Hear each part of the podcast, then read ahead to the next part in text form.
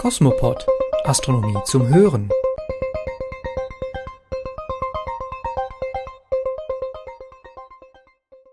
Das Weltraumteleskop Hubble ist volljährig. Kometensonde erkundet Asteroiden und Cassini besucht Enceladus. Mit diesen Themen heißen wir Sie herzlich willkommen zu einer neuen Ausgabe von Kosmopod, dem Podcast der Zeitschrift Sterne und Weltraum. Zunächst hören Sie von Maike Pollmann Neues aus der Weltraumforschung. Cosmo News Nachrichten aus der Forschung.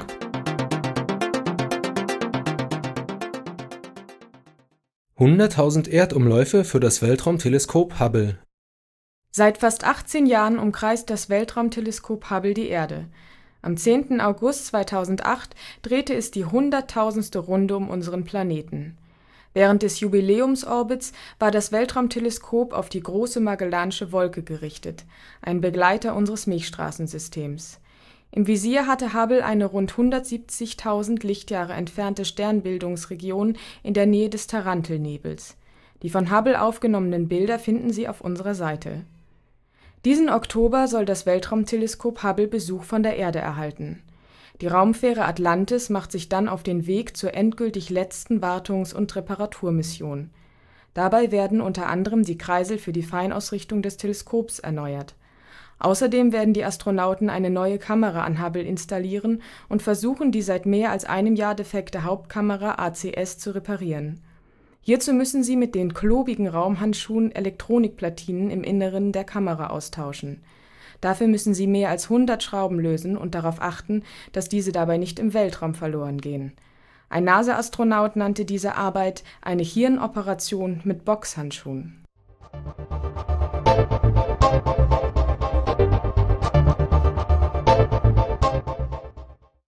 Kometensonde Rosetta passiert Asteroid Steins am 5. September 2008 wird die Kometensonde Rosetta dem Asteroiden 2867 Steins einen kurzen Besuch abstatten. An diesem Tag wird Rosetta in rund 800 Kilometern Entfernung an dem rund 10 Kilometer großen Asteroiden vorbeifliegen. Bei der dichtesten Annäherung richtet die Sonde ihre Kameras und Messinstrumente auf den Asteroiden, sodass sich die Forscher der Europäischen Weltraumagentur ESA auf interessante Informationen über Steins freuen können Bislang ist nur wenig über diesen kleinen Himmelskörper bekannt, der im Asteroidengürtel zwischen Mars und Jupiter seine Bahn zieht.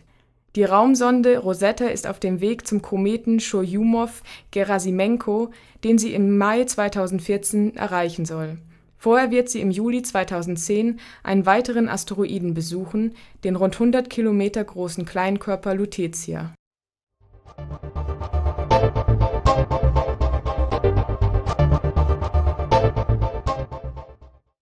Auf Tuchfühlung mit Enceladus. Am 11. August 2008 passierte die Raumsonde Cassini den kleinen Saturnmond Enceladus in einem Abstand von nur 50 Kilometern. Nur wenige Sekunden nach der dichtesten Annäherung nahm Cassini Bilder des Südpols von Enceladus auf.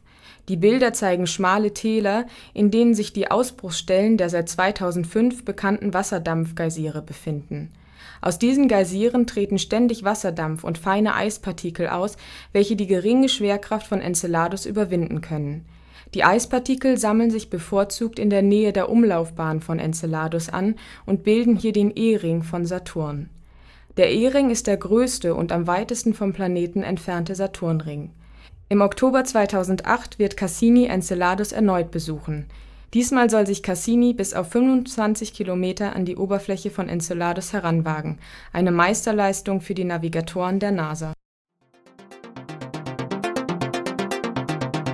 Cosmos Sky, aktuell am Himmel.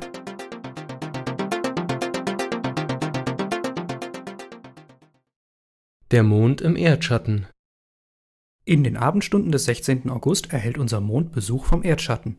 Eine partielle Mondfinsternis steht bevor. Um 21.36 Uhr beginnt der Mond in den Erdschatten einzutreten.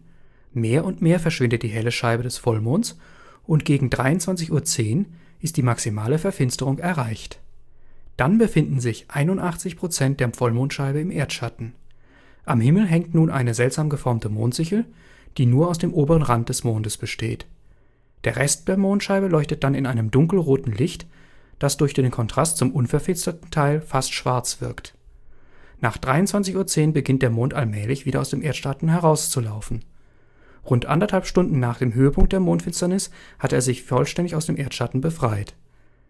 Sie sollten diese Gelegenheit zur Beobachtung nutzen, denn in den nächsten Jahren machen sich Mondfinsternisse in unseren Breiten rar. Die nächste partielle Mondfinsternis ist am 31. Dezember 2009, dann werden aber nur etwa 3% der Mondscheibe verfinstert. Die nächste totale Mondfinsternis können wir erst wieder am 21. Dezember 2010 bewundern.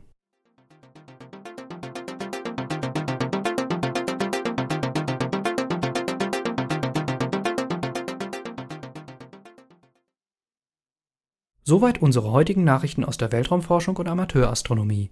Wenn Sie weitere Informationen zu den genannten Veranstaltungen wünschen und aktuelle Meldungen lesen möchten, dann besuchen Sie doch einmal unsere Homepage unter www astronomie-heute.de. Im Septemberheft von Sterne und Weltraum finden Sie unter anderem einen Bericht zum Large Hadron Collider in Genf, in dem bald Urknälle im Labor untersucht werden, und ein Interview mit Harald Lesch, der Anfang September die Sendung Abenteuerforschung im ZDF übernimmt. Das neue Heft ist ab dem 19. August am Kiosk erhältlich. Für Ihr Interesse an dem Podcast der Zeitschrift Sterne und Weltraum bedanken sich Tillmann Althaus, Frank Schubert und Maike Pollmann.